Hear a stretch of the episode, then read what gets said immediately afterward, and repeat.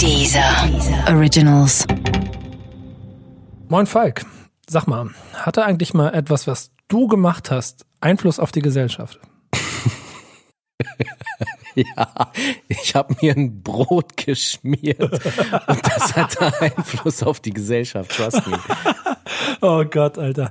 Ja, das Hip-Hop-Brot, das berühmte. Herzlich willkommen bei Rap ist Kampfsport mit Nico und Falk. Rap ist Kampfsport, ein dieser Originals Podcast mit Nico Backspin und Falk Schacht.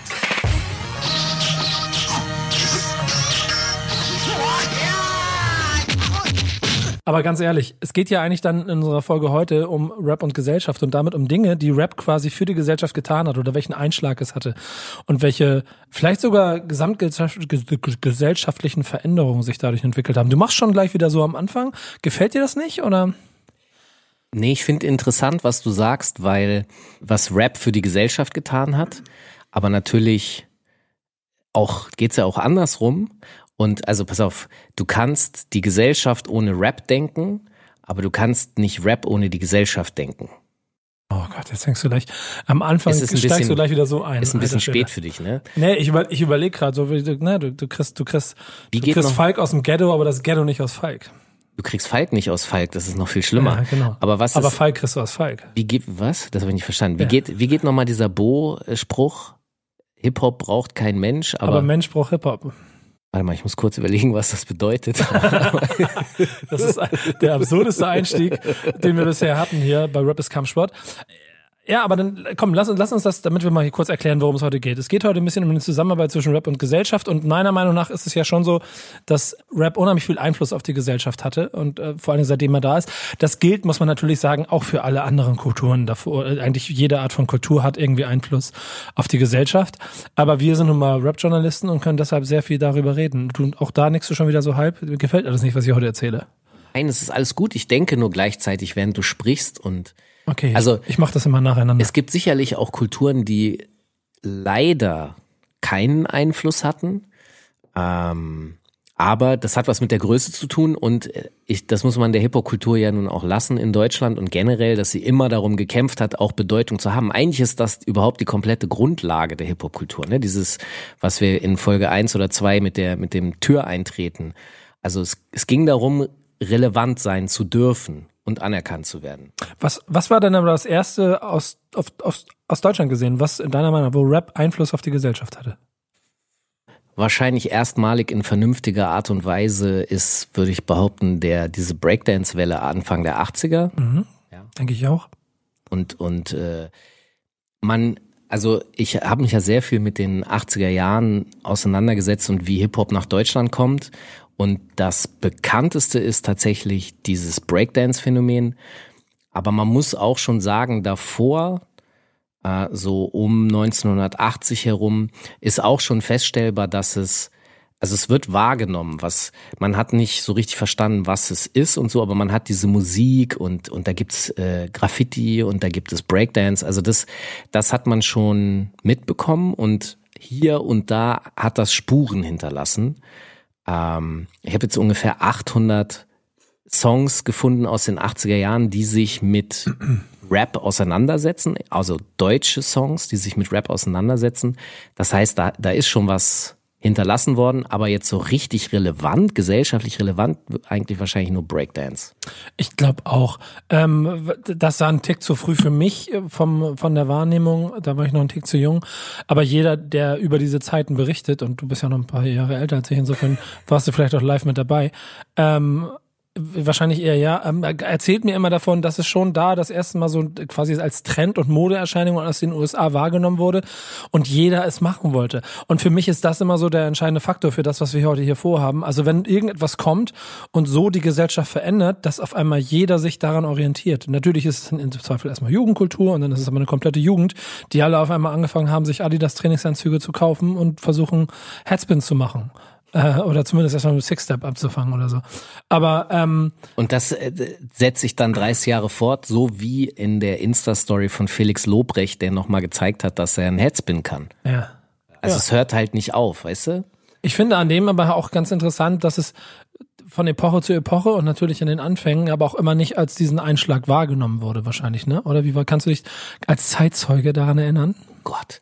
Wie meinst du das jetzt genau? Also den, den, den Einschlag nicht wahrgenommen zu haben? Was? Na, da- das ist, also, dass, dass das hier gerade, was da passiert, dass das nur eine Modeerscheinung ist, sondern dass es wirklich etwas ist, was eine ganze Jugend so inspirieren kann, dass es sie verändert.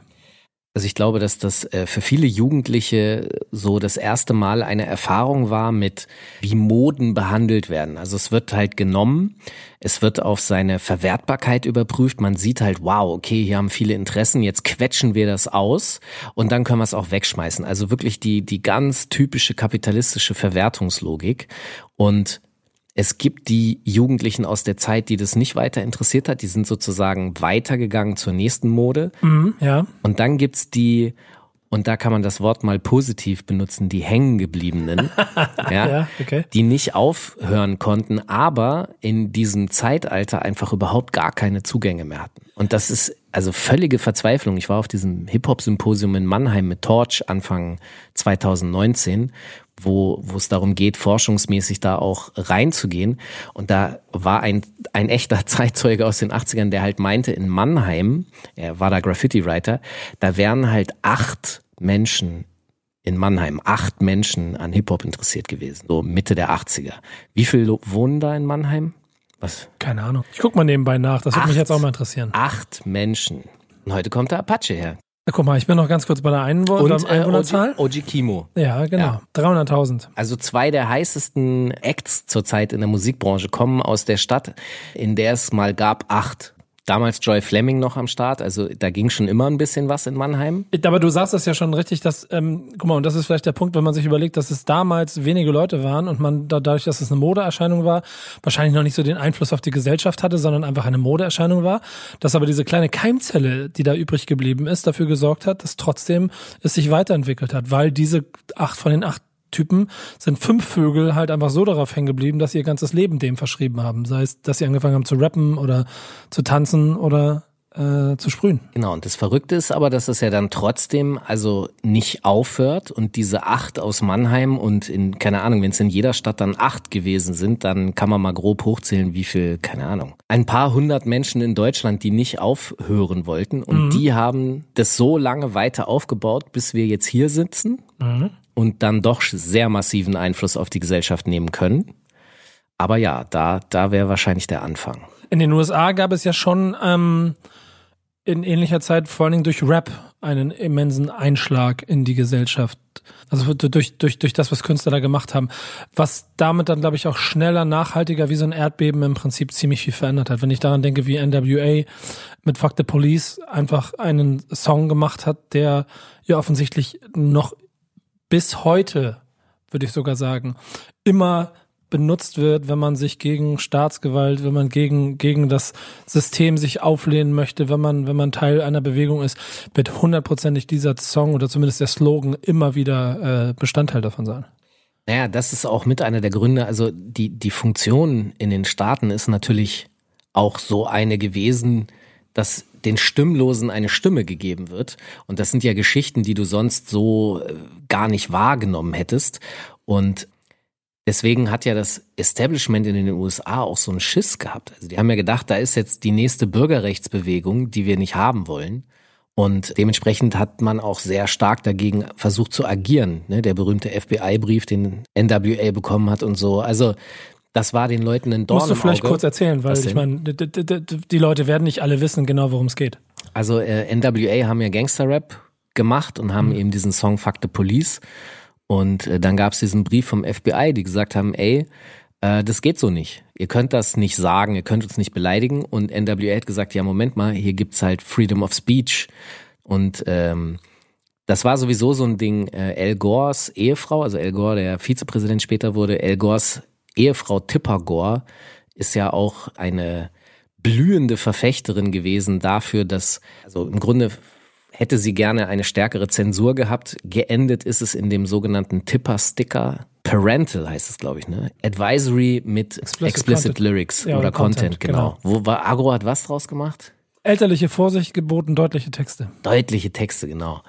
Ich habe mir das Anfang 90er ich auch immer mit einem Wörterbuch da gesessen, so was heißt denn explicit und, und advisory? Und ich habe Anfang der 90er Platten und dann vornehmlich CDs damals nur danach gekauft, weil da so ein Ding drauf war.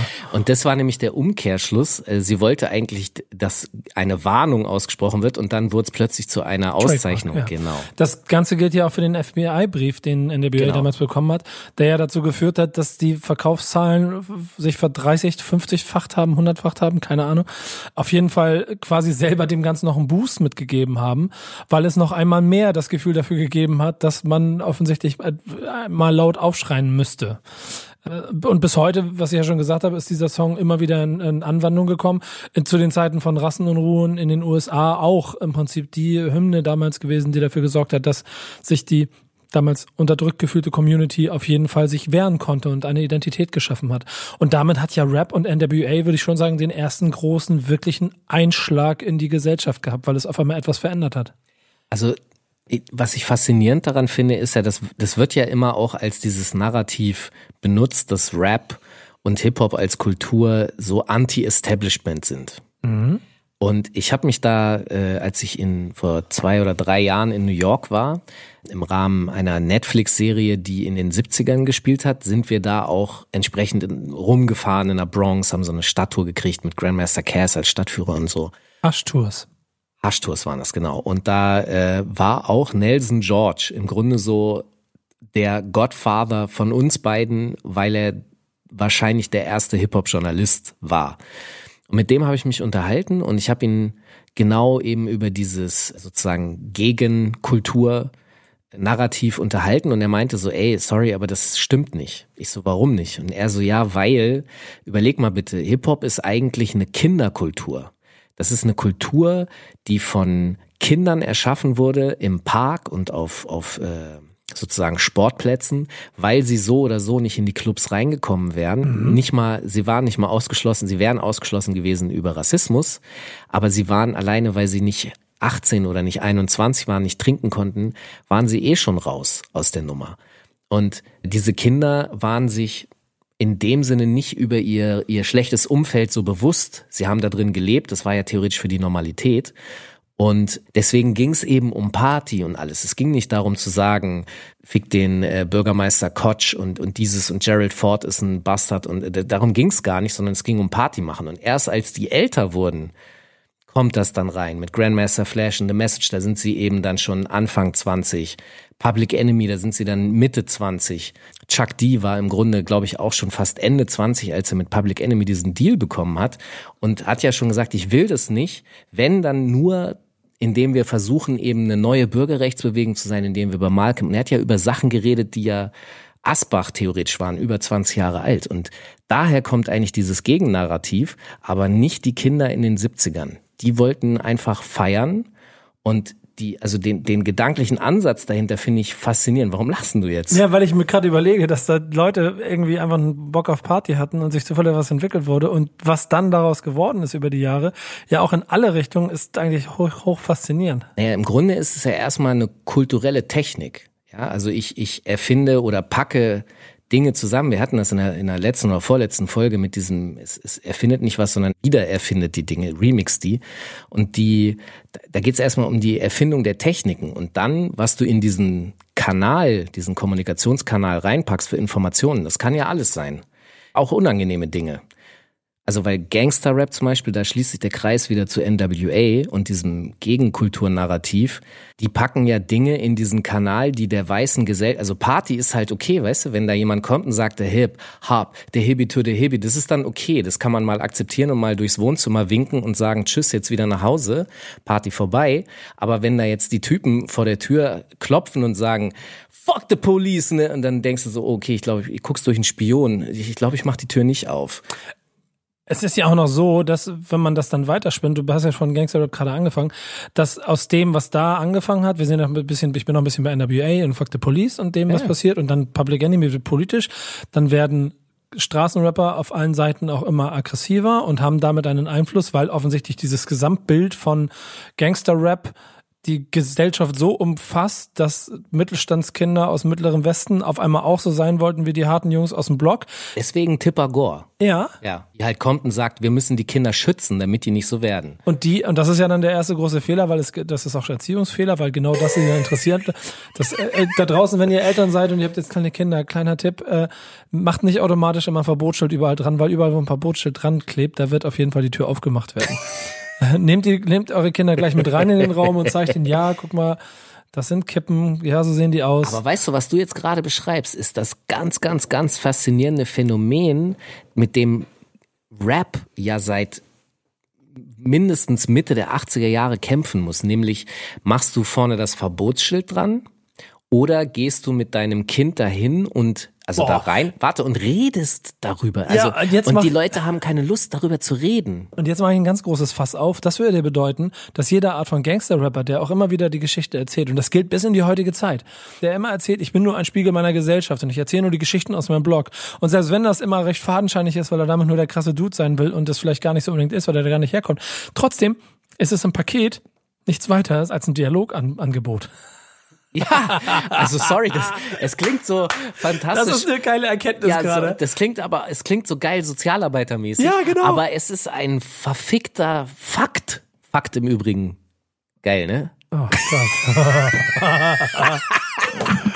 Wenn Materia jetzt hier wäre, wird's feiern. Ja, genau. Auch. Aber äh, also es ist tatsächlich, es ist nicht nur ein Gesprächsangebot, sondern eigentlich ist es ein Zwang für die Gesellschaft, darauf zu reagieren. Wenn man bemerkt, da ist jetzt jemand, der so etwas sagt, dann ist die Gesellschaft eigentlich gezwungen auf den Dialog. Sie will den aber nicht. Sie sagt lieber Stempel drauf oder weg oder äh, Klappe zu, Affe tot. Pass mal auf, ich habe folgende Sache. Ich bin jetzt hier mit Professor Falk hier im Raum und deshalb habe ich jetzt die Möglichkeit, von dir wissenschaftliche Erhebung über meine These zu bekommen. Und ich stelle folgende These auf. Rap wäre nicht so groß geworden, wenn die Gesellschaft nicht so gegen ihn interveniert hätte. Ähm, ja. Begründen Sie dies. Oh Gott. Also Sehr gut, dass du das Ja erstmal benutzt hast, um den Schluck runterzuschlucken. Du hast gedacht, ich rede länger, ne? ich hatte die Hoffnung. Ja, genau. Aber jetzt kann ich kurz trinken. Okay. Also ich, ich glaube, also du hast ja im Grunde deine These selbst schon bestätigt, indem du den Eltern erklärt hast, macht kein Verbotsschild drauf. Das heißt, die, die Gegenwehr ist das eine, es macht es interessant und spannender für die, die sozusagen neben den Mahnern sitzen, also vermeintlich die Jugendlichen. Und es gibt halt, ich zitiere da immer ganz gerne dieses äh, Cover von Ice-T mit dem Kind im Zimmer, das, äh, das Album heißt Home Invasion. Und genauso kommt es Eltern oft vor, dass Gangster-Rapper sozusagen das Kinderzimmer äh, dass die da Invasoren sind und diese diese Gifte mitbringen. Und ich hatte lustigerweise äh, letzte Woche auch mit jemandem ein Gespräch darüber, wo es auch um diese Thematik geht, was halt mit Erziehung zu tun hat. Es gibt natürlich eine so viele unterschiedliche Stilistiken, äh, wie es Eltern gibt, aber man kann das so in dem Sinne ein bisschen kategorisieren, dass es diese Eltern gibt, die ihr Kind also so überprotektiv halt sehr, sehr beschützen wollen. Und da kann ich das natürlich verstehen, dass wenn da jetzt ein Bushido oder ein Flair steht oder ein Easy E, dass du das nicht sehr geil findest, was da, was die so erzählen. Ja. Was ich mich, was ich mich immer frage, ist, wie lange meint man eigentlich so ein Kind schützen zu können? Weil irgendwann wird es ja mal anfangen, eigene, also Zeit zu verbringen ohne die Eltern. Weißt du, was ich meine? Und ähm, mal ganz krasses Negativbeispiel TI. Das hast du sicherlich mitgekriegt.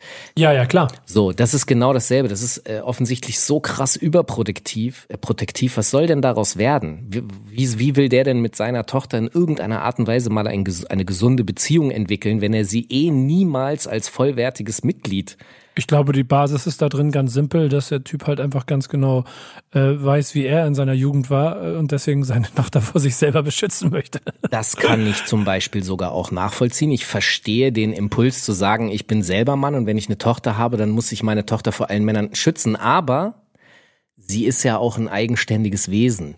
Und wenn ich sie nicht dazu erziehe, ja, ich, es gucken, du guckst mich so komisch an und Ja, die weil es bescheuert ist, das zu, überhaupt nochmal zu betonen, weil es, es, logisch es gibt, ist. Nee, es gibt leider immer noch zu viel zu sehr verbreitet die, dieses Gefühl und das müssen nicht mal Väter sein, sondern auch so, geh doch mal in einen Club und red mal mit einer Frau, die mit einem Typen da ist und irgendwann wird es dir passieren, dass der Typ sozusagen sein Territorium markiert und dann Ja. wird er vielleicht Stress machen und so, weil er halt, du willst dich wirklich, Nico, du willst dich wirklich ernsthaft nur unterhalten.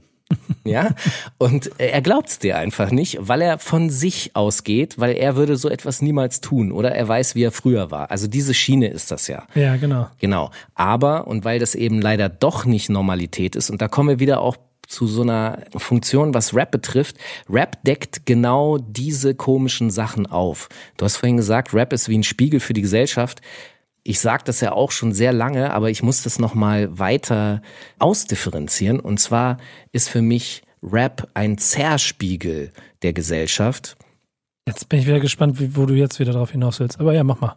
Naja, weil wir leben in einem kapitalistischen System, das stark neoliberal ausgerichtet wurde in den letzten Jahren. Es ist sehr viel, äh, ne, kümmere dich um deinen, deinen Erfolg, kümmere dich um deine Rente äh, und so weiter und so fort. Und es ist sehr viel auch Ellenbogengesellschaft. Du, du siehst ja auch überall so Leute, wo du, also die mir unangenehm sind, weil sie halt Egoisten sind. Ich kann es nicht anders nennen. Und jetzt überleg mal, und die Leute, die wir sehen, sind ja sehr oft diejenigen, die gute Startmöglichkeiten hatten in dieser Gesellschaft. Jetzt guck dir mal Straßen- und Gangster-Rapper an, die haben keine guten Startmöglichkeiten.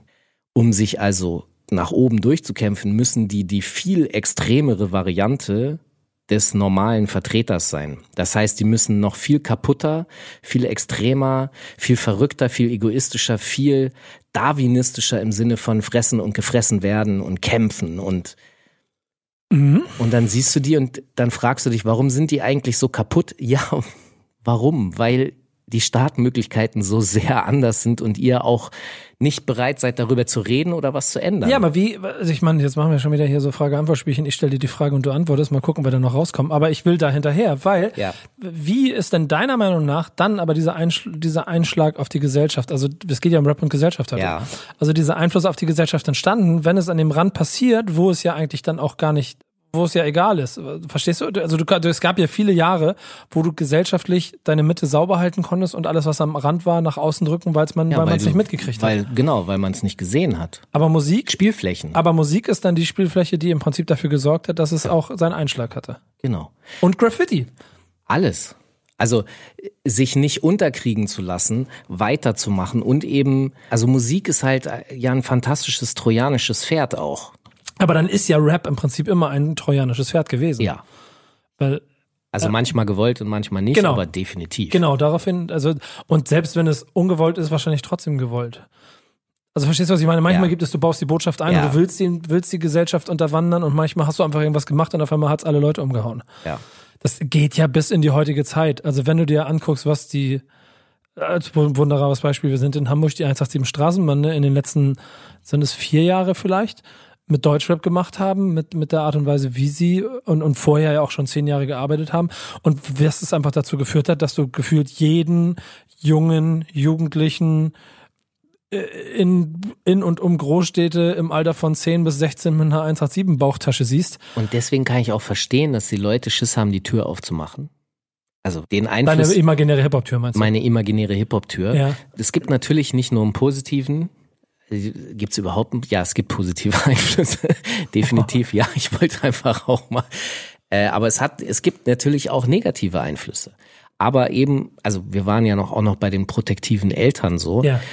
Du kannst natürlich versuchen, dein Kind in diesen Glaskasten zu setzen, aber ich, also für mich ist einfach logisch, dass dann nach 18 Jahren da ein, eine Idiotin, ein Idiot rauskommt, der einfach brutal naiv ist und dann irgendwann muss man ja loslassen.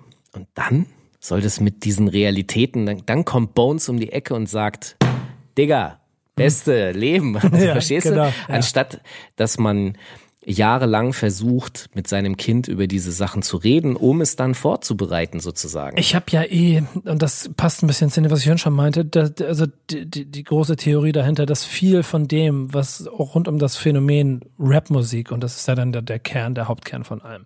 Graffiti ist Geschmiere, da regst du dich drüber auf. Breakdance, das ist sogar noch das harmloseste, das hat es aber irgendwie, das ist ja gar kein richtiger Tanz. das ist Sport. Genau, das ist Sport und der ist dann, der hat es dann aber in die Theater geschafft. Äh, Graffiti ist nun mal an den Wänden und da wird, das wird nie jemand verstehen und dann äh, werden Kopfgelder in manchen Städten in Deutschland dafür ausgesetzt, dass äh, Graffiti-Künstler oder das Graffiti, das, das Hinweise für Stra Graffiti-Straftaten gegeben werden und dann können Bürger dafür äh, Kopfgeld kriegen. Solche Absurditäten. Aber Rap hat von all dem immer noch den mit Abstand größten Einschlag und auch den größten, das größte Konfliktpotenzial. Weil ähm, das Nicht-Verstehen von Graffiti-Kultur, dieses Schreien auf, auf Leinwände, auf Wände oder auf, auf Züge oder Tanz als Ausstieg aus meiner gesellschaftlichen Zwangslage zu benutzen, um mich selber äh, darzustellen, um mir, mir selber ein Selbstbewusstsein noch schlichtweg aufzubauen. Gleiches gilt ja auch für Rap, ist nur in sich halt viel einfacher, weil es viel plakativer ist. Und damit auch viel zugänglicher für den Empfänger, der vielleicht gar nicht Empfänger sein möchte und das wiederum automatisch zu Barrieren führt, die dafür sorgen, dass schnell Protektionismus anfängt, was du sagst für die Eltern, aber auch für sich selber, was dann wiederum dazu führt, dass der, äh, dass das Rap Einfluss auf die Gesellschaft hat, weil sie es erstmal abschützen will und dann aber gar nicht merkt, dass das durch alle Ritzen durchkommt und man gar keine Chance dagegen hat. Ich würde mal behaupten, dass Breakdance erstmal grundsätzlich sowas wie Bewunderung auslöst, so weil du du kannst das nicht und ja, aber das ja. ist, das ist ja so ein Element. Ich meine, ich weiß nicht, ob du schon mal auf so Events warst oder so, aber ich war in meinem Leben jetzt schon ein paar Mal auf so Veranstaltungen empfangen, empfängen oder, oder so, so große bla, bla, bla, die dann nichts mit Hip-Hop zu tun hatten, wo dann sich da auch der Veranstalter echt gesagt, ich mach mal, ich, ich lade mal ein paar Breakdancer ein und dann ja. haben da die Tänzer so in der Pause getanzt und der, und, und irgendein Sprüher hat während des, während des Dinners hat er das, das Firmenlogo dahin gemalt. Also so. erstmal grundsympathisch, aber du hast danach was mitbekommen? Nee, hast nein, du Gespräche gehört oder? Nee, gar nicht. Es ist Abfälligkeiten? Es ist grundsympathisch, aber ich ja. weiß, dass der Typ, der sich das überlegt hat, hat gesagt, ja. das ist voll cool, das muss man machen, das sieht gut aus. Aber im Raum, sage ich dir, sitzen 100 Leute und davon haben dann 90 oder 95 wahrscheinlich das bisschen angestarrt wie die Affen, die sie sonst im, im, im Zoo sehen. Ah, das sind die Typen, die das so. Ja, das ist schon, Dinger, das ist schon, das ist schon 20 Jahre her. Aber also ernsthaft kein, keine, also bei, bei Breakdance. Ja, Bewunderung, oh, das der, machen dieser, die ja toll. Der, genau. Aber das heißt noch, das ist, das ist, oh, das machen die ja toll. Das, das ist weit weg von Verständnis. Genau. Ich will nur sagen, Darauf will ich, auch hinaus. ich glaube, dass, dass Breakdance halt nicht so viel Widerwillen hervorruft. Ähm, so, das stimmt. Weil es diesen Sportfaktor hat. Und bei Graffiti ist für mich immer diese, dieser Zwiespalt im Sinne von, ja, wenn es schön ist. Und inzwischen hast du ja sogar bürgerliche Vertreter, die sagen, sie finden Graffiti ganz schön an legalen freien Stellen. Das kann dann auch trashiger aussehen. Das ist, äh, ich mag Street Art, so nach der Devise.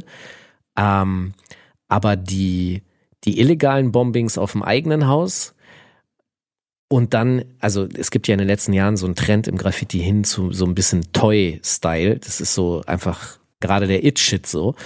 Oder auch länger. Und ähm, das, das verstehen die nicht. Das, also sie verstehen es grundsätzlich nicht, dass es nicht zwingend um Ästhetik, also es geht schon um Ästhetik, aber es ist eine nach eigenen Regeln bestimmt und äh, diese Leute sagen dann halt ja, aber es ist hässlich. Aber es ist ganz interessant. Darum geht's nicht, es geht um Absein. Du musst halt am Start sein, gesehen ah, werden. Genau, aber es ist total interessant, was das, welche, welche Wege das manchmal geht. Ich war in München, ich war bei Lumit und ich war bei diesem Werk Gelände da, so, wo, wo auch sein, so ein Atelier ist und so, wo ja jetzt ganz viel ist. Da ist eine Konzerthalle, eine Kletterhalle, Büroräume, Geil. da sind auch die fancy It-Companies It, It sind da mit drin. München ist richtig überhaupt krass, auch historisch gesehen. Die haben schon immer, äh, äh also sehr früh und sie waren, glaube ich, sogar die erste Stadt, die einen Graffiti-Beauftragten hatten. Ja, genau. Sehr, genau. sehr weit vorne. Und äh, das ist insofern alles ganz interessant, weil auch der Inhaber von den Gebäuden halt mit Lumet da zusammenarbeitet quasi okay. und der unheimlich viele Flächen hat und die dann frei vergeben kann. Alles auf dem Gelände und ist damit automatisch eine legalisierte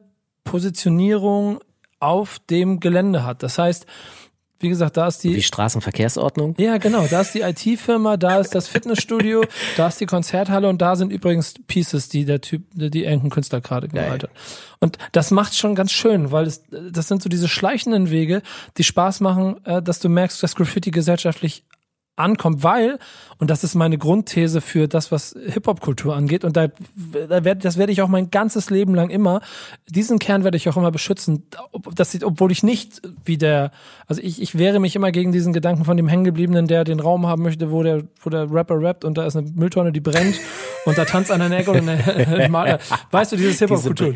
Die brennende Mülltonne ist übrigens der größte Gag aller Zeiten, wie die sich gehalten hat, die, die, dass die Leute heute noch mit dem Gag kommen Wann hast du das letzte Mal eine brennende Mülltonne gesehen? Ja. Ich verstehe das nicht. Ja, aber, aber weißt ich, du, kannst du mir das erklären? Nee, das, ich, das würde mich jetzt auch vom Thema abbringen. Ich, ich will nur sagen, dass ich dieses ganz klassische Bild immer so, Ja. versuche so ein bisschen aufzubrechen Klar. und, und trotzdem finde ich es aber total wichtig, immer zu verstehen, dass diese Handlung, also diese Stränge aus Hip-Hop-Kultur heraus, aus dem, ich sage ja immer, es ist, es ist Kultur, aber für mich ist es ein Mindset, für mich ist es eine Haltung, dazu führt, dass du sie gar nicht aufhalten kannst. Wie so ein riesengroßer Baum, schöne Grüße an Base, mit ganz vielen tausend Ästen und diese Äste sind ganz klein und dann greifen die so rein. Ich habe für so ein anderes Projekt darf ich äh, mache ich klein, aber da habe ich habe ich einen Typen in Frankreich getroffen, ähm, der es geschafft hat, eine Galerie jetzt in Paris zu eröffnen, in die er Graffiti-Künstler bringt, die dann ihre Graffiti-Kunst, er sagt selber, die müssen hier noch ein bisschen evolven, also muss noch ein bisschen, muss noch ein bisschen äh, ähm,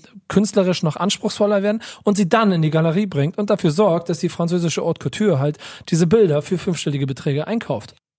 Da würde mich eine Sache interessieren. Ich, wie ist dir das gegangen? Ich als Kind und als Jugendlicher und auch einfach wahrscheinlich ein Großteil meines Lebens hatte das Bedürfnis, dass Hip-Hop größer wird und dass Hip-Hop in die Gesellschaft reinwächst und sozusagen etwas, ja, also Normalität ist, weil wir waren einfach diese ganz komisch schlecht gekleideten Eierköpfe, die keiner ernst genommen hat, so. Also vor dem Hintergrund würde mich interessieren, eine, eine Entwicklung, die zu beobachten ist über die letzten Jahre. Ähm, und vor kurzem zum Beispiel hat Torch in Heidelberg unterschrieben, dass er Teil eines Hip-Hop-Archivs wird, also im Grunde theoretisch sein Hip-Hop-Archiv in Heidelberg. Es gibt äh, von Akim Walter schon lange Bestrebungen, ein Hip-Hop-Museum in Berlin zu machen. Ich kann dir nicht sagen, auf welchem Stand er ist. Äh, Es gibt ein Graffiti-Museum in Florida, was vor kurzem eröffnet hat oder bald Genau, in eröffnet. Wynwood. Es gibt ähm, in New York dieses Hip-Hop-Museum, das gebaut wird und so. Also wie hast du als Jugendlicher darüber gedacht? Wolltest du es auch in die Gesellschaft haben? Wolltest du es groß haben oder was war da dein... Das ist ganz interessant. Ich habe nie, glaube ich, dieses Gefühl von Abgrenzung gehabt, sondern immer nur von Faszination. Und habe aber für mich schnell gemerkt, dass wenn äh, im Radio mir äh, irgendjemand was von äh, Voyage, Voyage oder von Call Me Mr. Wayne oder äh, Love äh, in the Heartbreak und was auch immer, irgend so einen Scheiß vorgeseiert hat, äh, mit hochstilisierten Outfits und allem drum und dran, dann war das halt 800 Meilen von mir entfernt. Und Hip-Hop-Kultur hat im Ganzen ja mir das Gefühl gegeben, dass der Weg dahin halt einfach nur ein Schritt ist. Es ist der eine Schritt ins Yard oder an die Wand, den ich, den ich, den ich nicht, nicht gewagt habe, oder der eine Schritt auf diese, auf diese Fläche, wo ich jetzt tanzen kann, oder halt zu meinem Tisch, wo ich, wo ich ähm, schreiben kann und meinen Text schreiben kann. Aber du hast doch gemerkt, dass du nicht sonderlich ernst genommen wirst. Also hast du das zurückgeführt auf deine Jugendlichkeit, sprich äh, so eine Art äh, von den Alten gegenüber den Jungen, dieses, da sind wir wieder bei den Eltern, die protektiv sind und ihre Kindern eigentlich nicht richtig ernst nehmen. Ich glaube, es ist ein krasses Selbstbewusstsein, das ich von Ja. vornherein dadurch bekommen habe. Weil äh, irgendwie, das ist schon länger her, aber es muss schon das Gefühl gewesen sein, dass ich nah dran war, dass die, dass die Jungs irgendwas gemacht haben, Jungs und Mädels was gemacht haben, was, Okay. was mir, was mir meine Seele auffüllt. Okay, ich, ich habe nur gefragt, weil, also ich, wie gesagt, hatte immer diesen Ansatz, den, den Willen, dass die Leute Hip-Hop verstehen. Deswegen erkläre ich es, glaube ich, auch so viel. Ja, den hatte ich, den, ich, doch, doch auch, aber nicht ganz so explizit wie du, weil ich glaube ich eher es auch beschützen wollte als das Coole. Und, und pass auf, bei mir ist es nämlich so, ich, ich will das eigentlich, ich sag das gleich, ich will erst von dir wissen, jetzt kommt es halt sozusagen, jetzt kommt es sozusagen im Museum an. Ja. Du hast einfach auch Hip-Hopper äh, der ersten Stunde, die in den 60ern sind und so. Also das dauert nicht mehr lange, bis die dann, also es ist ja schon Rentenalter und so, ja. Ähm, wie empfindest du das, dass das da jetzt im Museum potenziell ankommt? Ich glaube, einfach nur cool, weil ich selber mich ja auch verändere. Und weil ich mit jetzt 40 kein Gefühl mehr der Abgrenzung brauche, kein Gefühl von Protektion vor Schlechten, sondern ich ja sehe, dass es sich in der Breite so massiv aufstellt. Und ich sehe das ja bestimmt auch anders als jemand, der von draußen jetzt auf Rapmusik guckt, mit der er sich seit fünf Jahren beschäftigt, sondern ich sehe, wie es einfach gesellschaftlich nicht mehr wegzudenken ist. Und dann finde ich es einfach nur äh, die logische Konsequenz daraus, dass man es auch entsprechend bewahrt und dokument, also dokumentiert und, und auch damit erklärt. Weil, guck mal, ich habe doch auch genau so Geschichte gelernt. So. Und es wäre ja schlimm gewesen, wenn an irgendeiner Stelle irgendjemand gesagt hat, nee, wir dürfen jetzt nicht welche Geschichte auch immer irgendwo in Museen packen oder aufschreiben oder so, weil, weil dann, dann, dann geht es irgendwann verloren. Du kannst ja auch nicht, was heute auch ganz oft das Problem ist, diesen Gedanken, diese, diese, diese, dieses Gefühl von dem, was du hättest, wie du Hip-Hop für dich entdeckt hast und welch, was diese Kultur in dir ausgelöst hat, das kannst du nicht mehr in 2019 projizieren. Ein heute Zehnjähriger, der sich damit beschäftigt, der hat einen komplett anderen Einstieg in all das. Der, der hat, der hat Hip-Hop-Schulen, wo er, wo er tanzen lernen kann. Der hat, es gibt Graffiti-Kurse. Es gibt, er kann in jedem Jugendhaus 50 Mal rappen. Er kann zu Hause alles produzieren. Die Zugänge sind total anders. Und ich glaube, deshalb sind diese Museen und auch solche äh, Vögel wie wir beide, vornehmlich du als Hip-Hop-Professor, immer sehr wichtig, um den Leuten immer geschichtliche Zusammenhänge zu bringen und auch das Gefühl zu geben, woran, wo, wo, wo das Ganze überhaupt liegt. Und wenn du dann früher denkst, du hast in Mannheim acht Leute gehabt, die sich damit beschäftigt haben. Jetzt hast du bei 300.000 vielleicht 150.000 Menschen, die sich damit beschäftigen. Oh, das wäre auf jeden Fall eine Ansage in Mannheim. Ja. Das glaube ich nicht, aber okay. Nein, aber dann, gut, dann lass es 50.000 sein. Aber irgendwas. Ja. Schon, unterschätzt das nicht.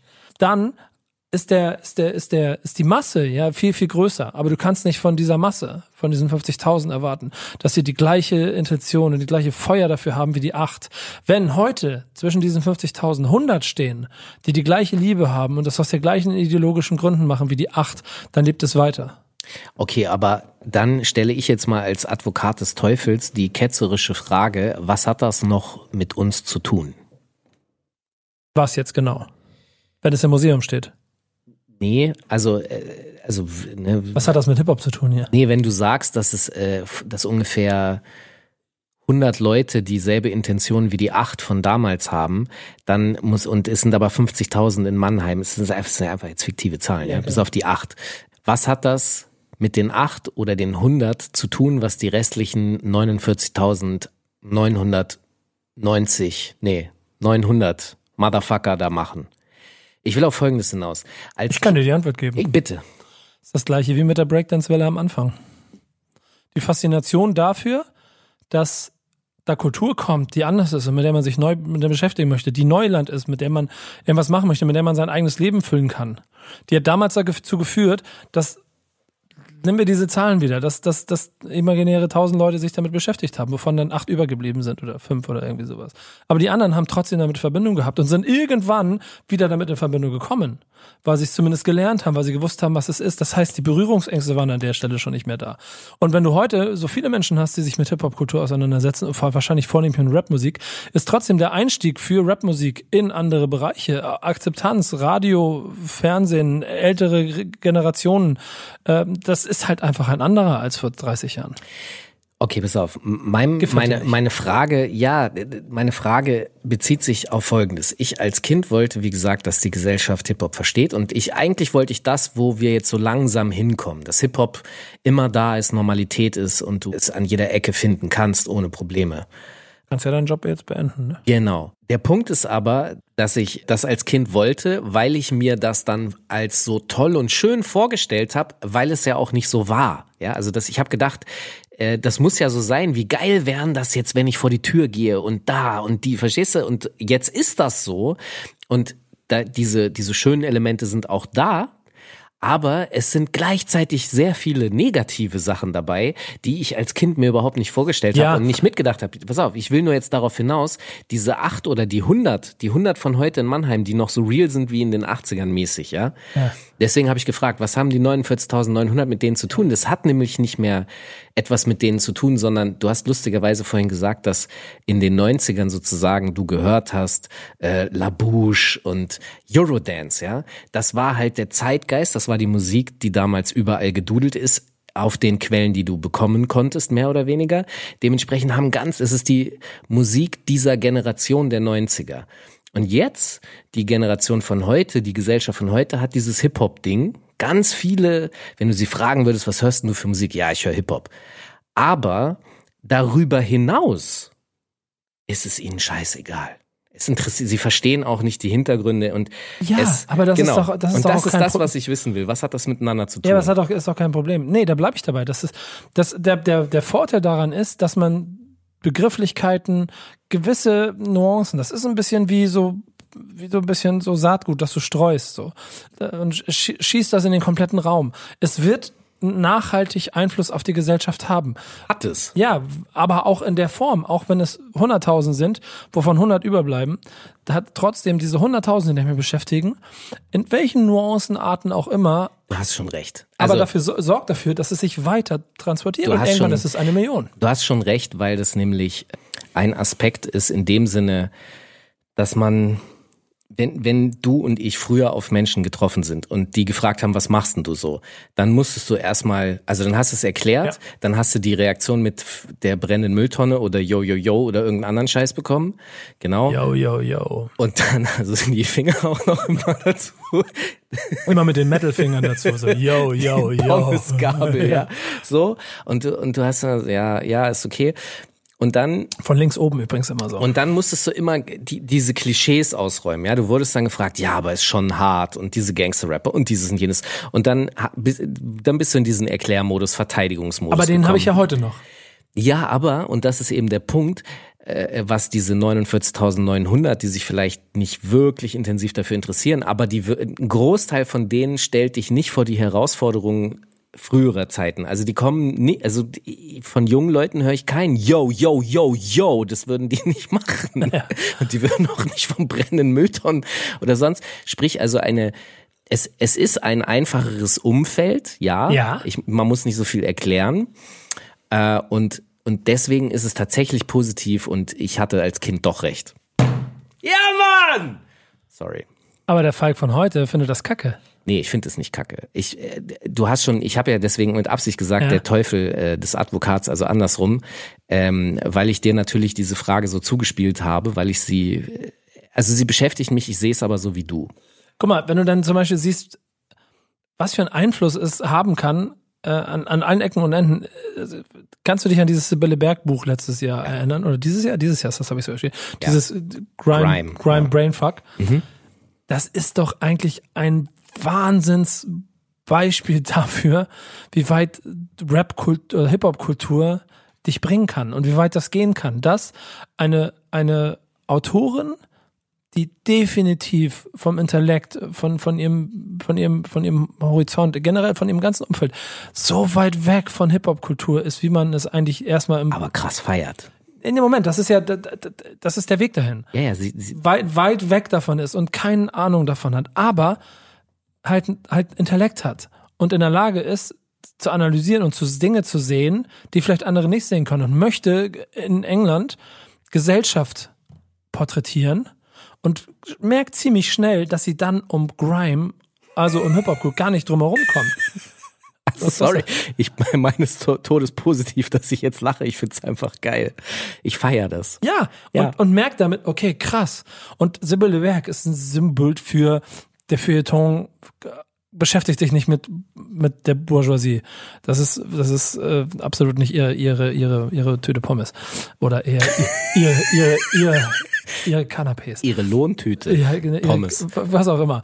Äh, und es ist ein wahnsinniges gutes Beispiel dafür, dass selbst wenn du diese, machen wir 50, machen wir 100 raus, das Runde, von den 100.000, die heute Hip-Hop-Fans sind und von 99.900 Scheiß auf das geben, was dich und mich vielleicht umgetrieben hat, sorgt es trotzdem irgendwie dafür, dass dieser Inhalt, also diese, irgendwie dieser, dieser Basis äh, da ist. Verstehst du, was ich meine? Also mhm. sie, ist, sie ist trotzdem da und, und Sibylle Berg von außen kommt an und merkt, okay, das ist ja alles ganz cool. Und am Ende des Tages führt das nur dazu, dass der Mix daraus dafür sorgt, dass dann auch Herr Schulze, der jetzt immer in die Oper geht und ja gar nichts mit dem Pöbel zu tun haben möchte. Dieser Herr Schulze ist in, der ist jetzt 60 und in 20 Jahren ist dieser 60-jährige Schulze ein Typ, der Hip-Hop gehört hat die ganze Zeit. Das heißt, es wird sich kulturell einfach alles verändern. Also, ist es ja eh ständig und tu, also ne, Rap hat's ja auch schon alles, aber ich, ich sehe das genauso wie du. Und Hochkultur das, ist das, das nächste die, Ziel. Ja, na ja, ja, auch das wird kommen, wenn, also ich stelle das fest, äh, weil ich diverse Politiker kenne, die, zum Beispiel der verteidigungspolitische Sprecher der Grünen. Omid Nuripur. Ja, genau, den meine ich. Ähm, der hat früher auch selber gerappt und der hat in der Bild-Zeitung mal darüber erzählt, dass Bushido nicht so geil ist wie Tone von Concrete Finn, weil der hat richtigen Battle Rap gemacht. Das fand Das ich. war, das war damals die Begrüßung, als ich ihn kennengelernt habe. Damit ist er direkt eingestiegen. Wie, was, Mir, was mir, mir quasi zu erzählen, dass, dass, wie wichtig Tone ist und so. Das war Geil. total süß. Das Sehr geil. gut. Ich glaube aber gleichzeitig, dass es, dass wir noch länger mit einer Problematik beschäftigt sein werden. Also man kann das immer ganz gut äh, äh, vergleichen mit Amerika, weil die immer ein paar Jahre voraus sind. Aber äh, sozusagen die, das Problem, was die Gesellschaft mit Gangsterrap hat, ist ja im gewissen Sinne dasselbe Problem, was ähm, Sibylle Berg beschreibt. Ja, also das heißt, die, die Gesellschaft schaut auf Grime. Hier in Deutschland schaut sie auf Gangsterrap und äh, ist erschreckt. Und ich habe ja vorhin schon gesagt, dass das so diese übertriebenen, verzerrten Superkapitalisten sind, die sie da äh, hervorbringen, die Gesellschaft, weil halt die, die Grundlage dessen, wo sie herkommen, äh, nicht die beste ist so. Und zwar auch von der Gesellschaft mitgemacht. Und gleichzeitig herrscht ja aber auch eine also in der Abstoßung herrscht eine riesige Faszination. Also wenn man das mal vergleicht, das ist so ähnlich wie große Mafia-Filme. Ja, die Mafia würde jetzt jeder sagen, nee, das ist nicht gut, aber jeder würde sich der Pate oder äh, Goodfellas oder also Gangsterfilme angucken. Und genau so funktioniert es ja auch. Und das ist halt das Lustige, weil Deutschland ist ja das große Krimiland. ZDF besteht fast nur aus Krimisendungen. Rosamunde Pilcher Roman. Das ist die andere Seite. Aber es herrscht eine große Crime-Verliebtheit in der deutschen Bevölkerung. Wird Zeit, dass es eine Grime-Verliebtheit wird. Und es ist halt irgendwie so, ich, ich stelle mir das immer so vor, dass damit die German Angst so, der, der alte Affe Angst wird gefüttert. Ja, die Leute wollen das. Aber wenn sie dann vor die Tür gehen und mit einem Funken von, und selbst wenn es nicht 100% real ist, weil so ein Rapper, ganz ehrlich, natürlich, die einen machen auch das, was sie sagen, aber der Großteil versucht ja ein legales Business zu machen, dann haben die halt in Realität Angst und wechseln die Straßenseite. Das ist wie bei den Eltern, das ist wie bei dem Sticker, das ist, das ist halt, keiner setzt sich damit real auseinander. Warum sind die Leute so? Sind sie wirklich so? Keiner sucht das Gespräch. Das ist das, was mich halt hart nervt und hart anzeckt. Und ich weiß, also ich, meine Hoffnung wäre, dass wir da in 20 Jahren drüber hinwegkommen und der 80-Jährige, von dem du gesprochen hast, dann ein geiler Typ ist und die 20-Jährigen von heute sind dann 40 und sind geile Typen und Typinnen, aber ich bin mir nicht sicher, ob das, also es wird immer noch Konflikte geben dann, befürchte ich. Es gibt halt einen Punkt bei dieser ganzen Sache, über die wir heute sprechen, die natürlich man nicht aus den Augen verlieren darf, denn dass der Einfluss auf die Gesellschaft, wir den jetzt hier sehr positiv und sehr äh, nachhaltig äh, beschreiben, ist ja vollkommen richtig, aber besagter, äh, keine Ahnung, Gangster-Rap-Krieg in den, in den 90ern in den USA zwischen ähm, East Coast und West Coast hat auch eine Zeit lang dazu geführt, dass man auch sehr viel Abstand von Rap genommen hat, weil es einfach, also weil Rap auch einfach übertrieben hat. Also ich verstehe, dass man als jetzt guter Bürger sagt, okay, Tupac und Biggie, die, haben, die übertreiben jetzt aber. Und dann werden die erschossen und so weiter und das passt auch alles dazu. Aber jetzt die Politik der USA und äh, was da alles gemacht wird, äh, geopolitisch und so weiter, würden, Ja, ich will nur darauf das ist hinaus, schon klar, das ist ist ja- das nicht auch übertrieben? Definitiv, aber, ist- aber, aber das eine, eine kommt aus dem kulturellen Inhalt und das andere aus dem Ich will nur politischen. darauf hinaus, dass immer so getan wird, als wären die Bösen in der Gesellschaft jetzt solche Leute wie Tupac und Biggie. Ja, aber warte, da komme ich gleich zu. Erzähl erst mal weiter. Ja, weil der zweite Punkt ist ja, dass wir die Bösen jetzt, die Bösen von denen beschrieben hast, das waren Tupac und Biggie, jetzt sind die Bösen, keine Ahnung, Farid Bang und Kollega äh, und, und Jizzes und, und Bowser, die alle Schlagzeilen produzieren, die die Verrohung der Gesellschaft bedeuten und damit der negative Einfluss Ja, von aber Rap. was denn für eine Verrohung? Guck mal, das macht mich jetzt schon wirklich, weil ich, das macht mich echt sauer. Was für eine Verrohung der verfickten Gesellschaft, die ohne mit der Wimper zu zucken äh, akzeptieren kann, dass die Bundesregierung Waffen in Länder liefert, die, also das ist, ich weiß, dass das Whataboutism ist, aber wie kann man sich aufregen als Gesellschaft über Gangsterrap und solche Dinge, also wir reden jetzt nicht nur über Waffenlieferungen, sondern über die ganzen menschenverachtenden Dinge, die politisch stattfinden. Wie kann ich die eigentlich ignorieren und dann rege ich mich über einen über einen Farid Bang jetzt ganz, auf. ganz simpel. Wie denn? Das eine findet in deinem Kinderzimmer statt. So, also, äh, und das stimmt leider nicht, weil wenn du eine alleinerziehende Mutter bist, die keine äh, vernünftige Rente bekommt, weil das alles sehr seltsam hier zusammengebaut ist, wie das so berechnet wird und alles. Und äh, Respekt und Grundrente und alles, keine Ahnung, vielleicht wird's ja irgendwann mal, ich glaube ja nicht, aber irgendwann mal ja ganz toll. Aber wieso regt sich diese alleinerziehende Mutter mehr über äh, Farid Beng und Kollege im Kinderzimmer auf, als dass sie am Ende ihres Lebens wahrscheinlich ja, Probleme bekommt und vielleicht das Kind auch noch, also es wird sie nie annehmen, aber das Kind sich auch noch schlecht fühlt, weil es denkt, ich muss meiner Mutter helfen. Nächste Antwort, ich glaube, weil. Warum gefällt dir das nicht, was ich da sage? Nein, das, du, du verstehst nicht, du, das war mir klar, dass das kommt. Es, es geht mir nicht, es geht, dass ich, dass ich in die, dass in die Verteidigungshaltung und Erklärungshaltung kommen muss. Ich gebe nur, du stellst Fragen und ich gebe dir die potenziellen Antworten darauf. Und hier ist die Antwort, weil auch dieses Thema ähm, für sie einfacher greifbar ist als das, als das ihrer wirtschaftlichen Gesamtsituation. Es ist zu abstrakt. Es ist zu abstrakt. Aber wenn dann, wenn dann äh, ein Rapper eine Zeile rappt, die äh, ein Thema hat, das eventuell ein bisschen zu weit über meine moralischen Grenzen geht, dann ist es ein Skandal. Genau. Und das ist das, was ich sehr faszinierend finde, weil, also ich finde es pervers faszinierend, weil wir reden hier ja über die Form und über den Inhalt. Und die Form von Gangster-Rap, darüber wird sich ja eigentlich aufgeregt. Man regt sich ja darüber auf, dass Tupac und Biggie und die sagen böse Worte und dann sind die äh, von mir aus sexistisch und gegen Sexismus ist man jetzt, obwohl man vielleicht seinen eigenen Sexismus gar nicht bemerkt, aber ist auch egal, weil man bemerkt ihn ja auch nicht. Das ist ein ziemlich grundsätzliches Problem, das man heute, glaube ich, hat, dass, dass der eigene subjektive Tunnel, durch den man blickt, alles andere Okay, aber das, das, das ist faszinierend zu sehen, dass sich ein äh, Seehofer. Ähm, ich komme jetzt nicht auf den Namen des Innenministers danach. Ich glaube, Schmidt hieß er, war auch von der CSU. Äh, der hat sich auch fotografieren lassen. Dann dieser Hofstädter hieß er, glaube ich, da hat Bushido ein Praktikum im Bundestag gemacht. Das heißt, diese Leute hatten zu bestimmten Zeitpunkten keine Berührung, weil der Jugendliche, weißt du, der steht für Jugendliche, dann machen wir was jetzt mit dem. Genau. Genau. Das inhaltlich relativ viel auch es Überschneidungen gibt, also zum Beispiel was Frauenbilder und sowas betrifft. Das ist denen gar nicht bewusst, interessiert die auch nicht. Wenn aber Bushido einmal Fotze sagt, dann ist, aber dann gibt's Probleme. Genau. Genau. Und das ist aber das, was ich verrückt finde, weil man sozusagen auf der, auf der formellen Ebene eine Differenz hat, aber nicht auf der inhaltlichen, aber trotzdem das immer so weiterspinnt, als wäre es halt grundsätzlich ein Problem. Ist es ja gar nicht. Aber, die sollen bitte nicht so böse Worte benutzen. Aber wenn äh, gegen mir ein Falk gegenüber sitzt, der die Fäuste ballt und gerade sauer auf die Gesellschaft in dem Umgang mit äh, unserer Kultur wird und ja. hier jemandem einen auf die Fresse hauen will. Naja, nicht wirklich. Aber so ein bisschen. Mach ich es andersrum und sitze das einfach aus. Denn das ist das, was die letzten, was, was, was ganz ernsthaft, was, äh, wie ist? August 11, 1973, ja, ne? Da war die erste Party, ne? Ja. Da redet man also von 46 Jahren.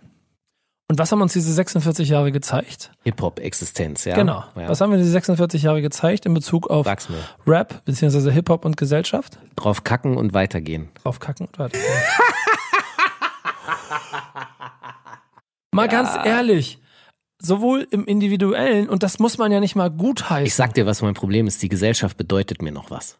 Nein, nein, nein, nein, nein, nein. Ich habe Gefühle für sie. Ja, ja, ich doch auch. Aber ich glaube, dass da, da, da bin ich jetzt vielleicht ein kleines bisschen esoterisch oder so, aber ich glaube, der, dieser Grundkern von der ganzen Veranstaltung, und da bleibe ich wieder bei dem, was ich hundertmal wiederhole. Dieses, sich, dieses Exhibist, hier, dieses Ex, wie heißt das da? Exhibitionistisch? Nee, nee, expressionistische, sich selber, sich ausdrücken. selber darstellen, ja, sich ja. selber ausdrücken. Das als Kernbasis. Und du redest oft genug von äh, Rap als Spiegel der Gesellschaft und, und als, als, wie hast du es mal genannt, die hässliche Fratze und so. Also mit anderen Worten, klar aufzeigen, was es für Probleme gibt, in welcher Form auch immer. Das macht Rap schon immer. Oder Rap-Musik vor allen Dingen. Graffiti und Breakdance wahrscheinlich weniger. Selbst, aber nee, selbst Graffiti. Graffiti, Straße geht weiter, Street Art, Banksy. Banksy ist wahrscheinlich der, was das angeht, der größte Künstler der Welt, weil er es in Kleinigkeiten schafft und mit Bildern ganz simpel dir eine komplette Botschaft zu geben, über die du richtig lange nachdenken kannst. Die Leute voll fancy finden und sie fotografieren es. Und dann ist da, dann ist da der Luftballon oder dann ist da die Waffe oder der Affe oder so. Und dann gucken sie sich das Bild zum 30. Mal an und dann merken sie, okay, ist jetzt ein Banksy, aber da steckt ja auch was drin. Genau wie, ey, guck mal, äh, ich mache einen kleinen Ausflug, aber Venedig, Banksy, sein Bild, Dampfer, äh, hier Kreuzfahrtschiffe ja, ja. und und Problem der Stadt. So macht eine super Aktion. Alle reden darüber, finden sie voll fancy. Und ein halbes Jahr später ist die Stadt untergegangen. Und wenn du das wieder in Verbindung bringst, dann merkst du, okay, ja, vielleicht bringt das, was wir Hip-Hop-Kultur nennen und was daraus entspringt, irgendwie überall die Botschaften unter, die dafür sorgen, dass wir darüber nachdenken sollen, weil irgendein, wenn irgendein Künstler irgendwo steht, der von nichts kommt und aus diesem heraus sich äh, dazu bevollmächtigt sieht, der Menschheit Botschaften zu geben, als Künstler oder als Rapper, wird Einfluss darauf haben, wie sich die Gesellschaft danach entwickelt. Und da bin ich nämlich genau wie du. Ich glaube immer an den guten Kern von der ganzen Veranstaltung. Also äh, vielleicht hast du tatsächlich da die vernünftigere und vor allem äh, entspannendere Einstellung zu dem Gesamtding, weil selbst wenn ich irgendwie etwas mehr Erfolg hätte mit dem, was ich mir unter Hip-Hop vorstelle und dem, oder wenn ich, wenn das Realität werden würde, wie ich mir wünsche, dass die Gesellschaft mit Hip-Hop umgeht, als selbstreflektierendes Element, erstens würden ja wieder negative Sachen mit einhergehen, die ich mir gerade wieder nicht vorstellen kann, weil ich zu blöde bin. Zweitens und das ist wahrscheinlich das Schlimmste. Äh, wir lachen gerade, weil, weil ich hier zähle und mein Mittelfinger das war, das war ist der, wie. Ja, genau. Ja, äh, also äh, und zweitens halt, wieso eigentlich ja? Wenn man, ich habe hab keine Ahnung, wieso mir bei zweitens Mittelfinger gezeigt wenn man, wenn man amerikanisch du hast, zählt. Du hast mit dem Daumen angefangen mit eins. Nee, nee, nee, nee, nee mit dem Zeigefinger. Und, und die zwei ist dann, ist wie in Amerika. Also pass auf, äh, zurück zu dem, hast du mir jetzt auch einen Finger gezeigt? Nee. Nee, ein Peace-Zeichen. Dein, dein Mittel und mein, mein Zeigefinger oh, werden Peace erzeugen. Oh. Das ist nämlich der Unterschied zwischen uns beiden. Ja. Du arbeitest mit dem Mittelfinger und ich mit dem Peace-Zeichen. Mein Punkt zurück. Der Punkt ist? Der Punkt ist, ähm, dass ich ihn verloren habe. Danke. ich hoffe, ihr könnt uns noch folgen. Das ist so geil. Ich, äh, dieser Podcast sorgt auch dafür, dass ich auf jeden Fall die Schwächen die, die von Falk Schacht entdecke. Geil. Also, wenn ihr Tipps braucht, wenn ihr mal in ein One-on-One -on -One mit ihm einsteigt, ich, ich kann euch sagen, wo die Flanke offen ist. Geil, geil. Psst.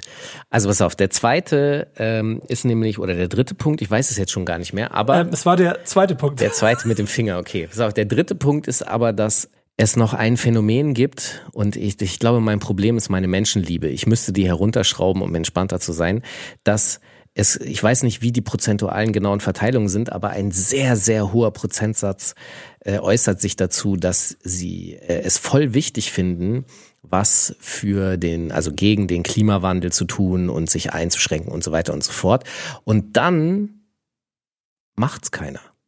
Also von denen, die sich dazu bekennen, dass das gut wäre, machen dann grob 20 Prozent etwas, ja, und der Rest tut einfach gar nichts. Er macht so weiter wie vorher. Und das ist halt dieses, die Schönheit, also weil du mit Banksy kamst, um, um da wieder zurückzukehren, ja. die, auch da hab ich was die kaufen sich ein Banksy, hängen sich das an die Wand, die sehen auch, dass das Mädchen oder dass der Terrorist Blumen schmeißt, oder ich glaube, es ist der Soldat, der ja. Blumen schmeißt statt der Granate oder so, ja.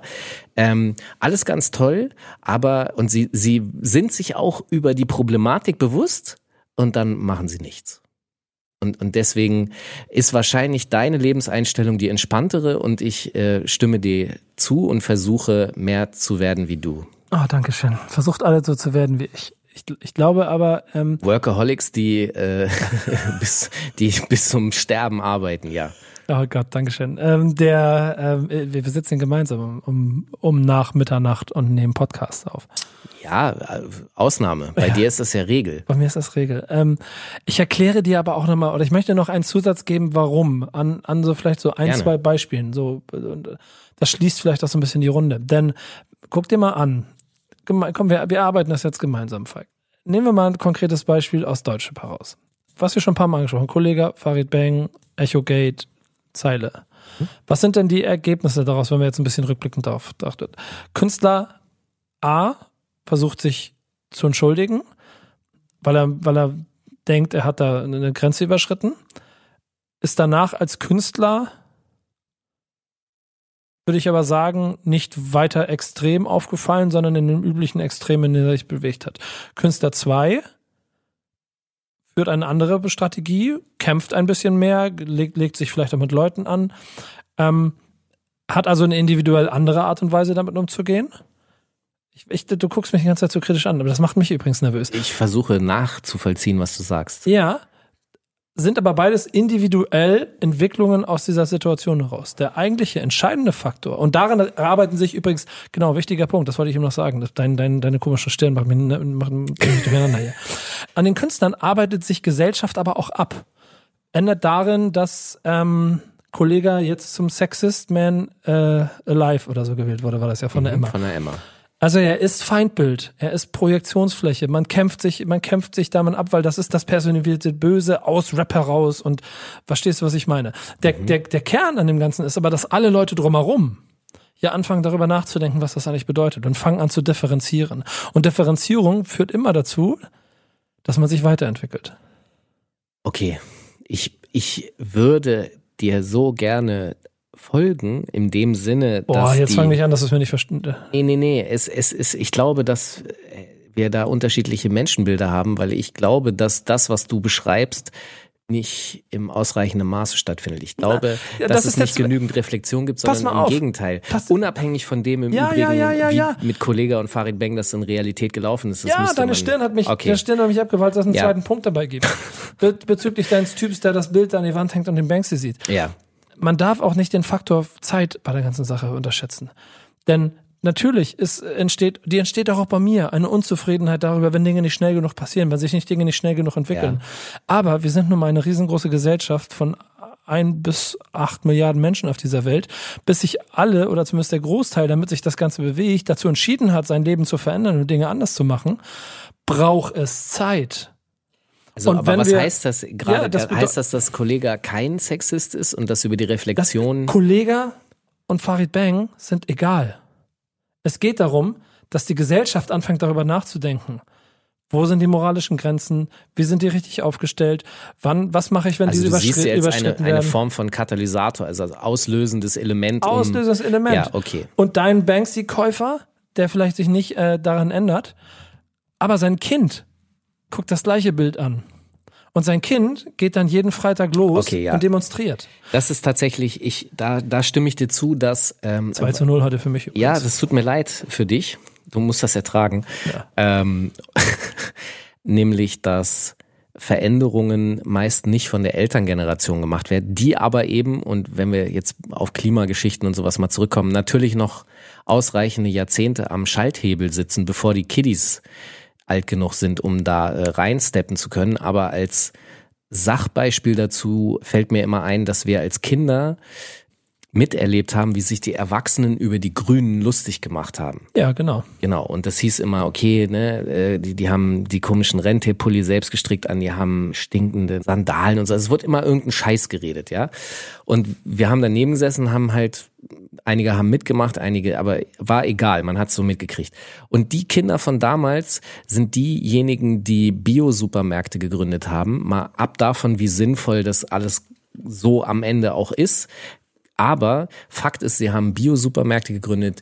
Die Grünen haben jetzt gerade äh, wahrscheinlich auch aus anderen Gründen Zahlen und so weiter. Sie sind auf jeden Fall nicht mehr diese belächelten von damals, sondern da hat sich was getan in der Gesellschaft, weil die Kinder jetzt erwachsen sind.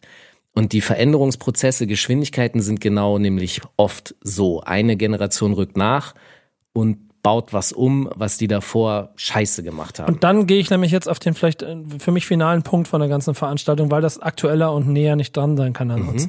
Alles, was wir machen und alles, was aus Rap heraus in den Jahren entstanden ist, rund um in, in Deutschland, so mit politischer Haltung oder nicht, oder Verrohung der Gesellschaft durch Rapper oder ähm, das zur Schaustellen von, von, von Gewalt, Kriminalität, Drogen, Sex oder zu viel lapidaren Dingen, die gesellschaftlich uns nicht weiterbringen. Passiert überall und sorgt überall für ein Bild von Rap in Deutschland, dass man kritisieren kann, dass man Scheiße finden kann, wofür man es äh, an die Wand stellen kann und eben um eine ballern, weil man sagt, Rap ist Kacke, das will ich nicht in meinem Kinderzimmer haben und so verschwinde hier.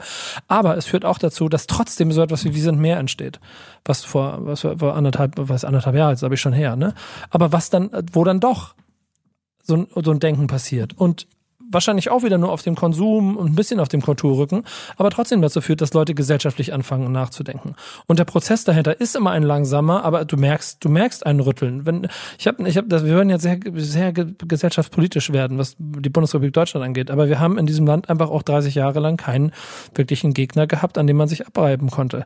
Und das hat, das hast du auch kulturell gemerkt, dass es einfach immer weniger um Inhalte ging, sondern immer mehr nur um Spaß, gute Laune oder halt Action, die mich entertainen soll.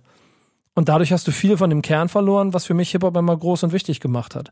Und wir kommen jetzt aber gerade wieder zurück an den Punkt, dass der Rap-Spart, die Rap-Sparte aus Hip-Hop auch inhaltlich dafür sorgt, dass wir Botschaften, dass wir Message, dass wir, dass wir, dass wir Haltung bekommen, die wiederum bestimmt in den nächsten Jahren gesellschaftlich Einfluss haben wird. Also ich glaube, also es wird definitiv seine Spuren hinterlassen. Welche? Genau, das wissen wir gar nicht. Bin ich mir nicht sicher. Und die Form und Art und Weise, wie äh, verhandelt wird und wie da gearbeitet wird, also Ah Mann, Alter, diese verrückten Sachen wie der Typ in Halle, ja, mhm. der in die Synagoge rein wollte. Da, das ist am Ende sind's dann jetzt Videogames. Mhm. Weißt du, so, es wird halt, ich, ich kann mit diesen Simplifizierungen nicht, ich kann mit der Form der Diskussionskultur und das alles einfach immer im Grunde nur noch in diese Palisadenkämpfe und Positionierungen, das ist mir einfach zu, das funktioniert für mich so nicht. Es wird irgendwelche Effekte haben, aber welche, ich glaube nicht so viel gute. Und für mich ist es gefühlt so ein bisschen, eigentlich muss die ganze Gesellschaft mal zum Paartherapeuten. Mhm. Und vielleicht macht man noch eine zweite Session auf zwischen Rap und Gesellschaft, dass man sich beim Paartherapeuten trifft und mal versucht, ähm, ernsthaft, und ich meine, selbst wenn ich jetzt lachen muss, aber mal ernsthaft miteinander zu reden. Äh, und dann werden auch unangenehme Wahrheiten bei beiden Seiten ans Tageslicht kommen, aber äh, ich glaube, ne, um eine vernünftige Beziehung, ach scheiß mal auf eine vernünftige Beziehung. Nee, ich glaube, ja genau, ich glaube, es braucht. Oh, scheiß einfach mal drauf. Ja, ja, das war ich. Das war ich. Ja, das ist ja dein Punkt. Scheiß einfach mal drauf. Aussitzen, machen. Einfach weitermachen. Ja. Weil dann wird nämlich. Also jeder ist für sich sowieso ja selber verantwortlich. Mach dein eigenes Hip-Hop-Ding gut. Fertig. Ja.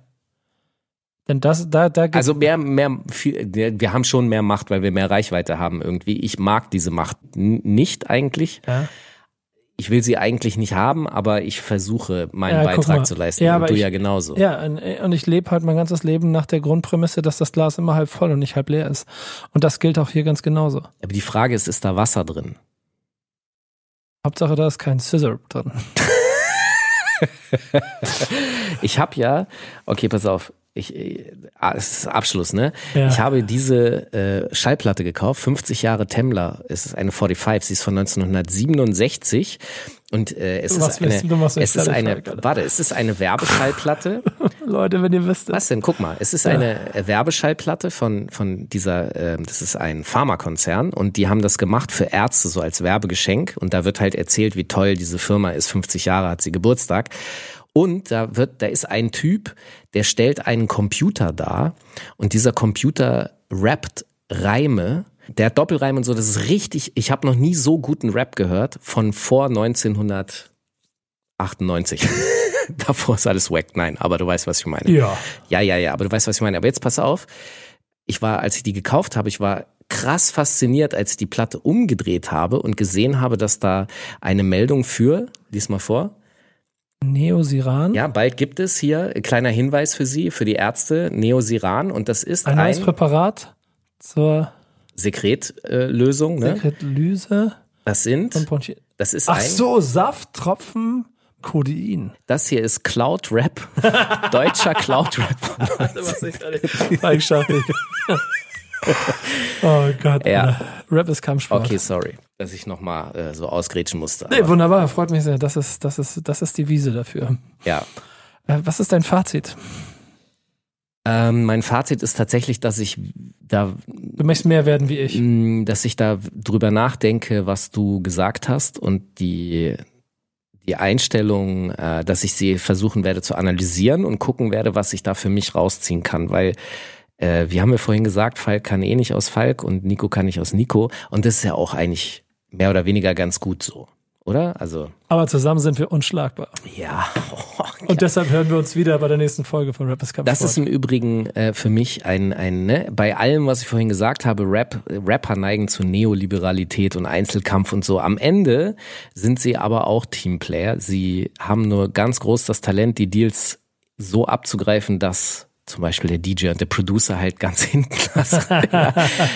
Aber äh, ohne Team sind wir alle nichts. Und deswegen sind wir zusammen stark. Ist das dein Ehering? Aua. Das war auf jeden Fall die Ghetto-Faust. Ja, Mann. Die musstest du dafür kriegen. Ey Leute, ihr, ihr könnt euch gar nicht vorstellen, das, das ist ein sehr erhabener Moment gerade. Ich genieße ihn und lasse es langsam ausfaden. Wir lassen es einfach so. Die denken, jetzt läuft noch was, aber eigentlich läuft die Minute nicht. Tschüss. Oder noch nicht? Ciao.